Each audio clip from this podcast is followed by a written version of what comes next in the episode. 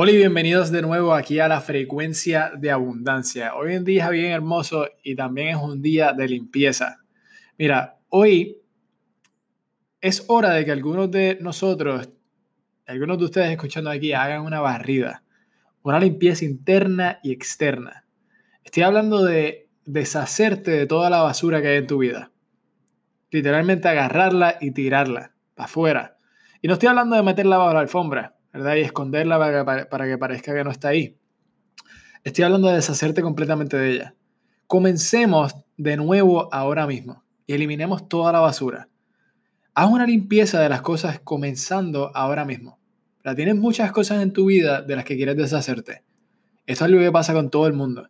Tal vez sean algunos de sus amigos, ¿verdad? Que te están sosteniendo, que te, que te anclan, que en verdad terminan siendo no, no tan buenos amigos como quien dice, pero tal vez quizás son esas cosas materiales que no estás usando, que no has usado en mucho tiempo.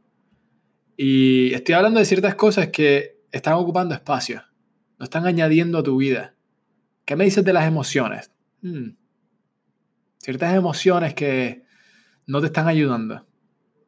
Mira, cuando tú creas desorden en tu mente, cuando tú creas desorden en tu vida, ya sea externa e interna, esto puede conducir a abrumarte.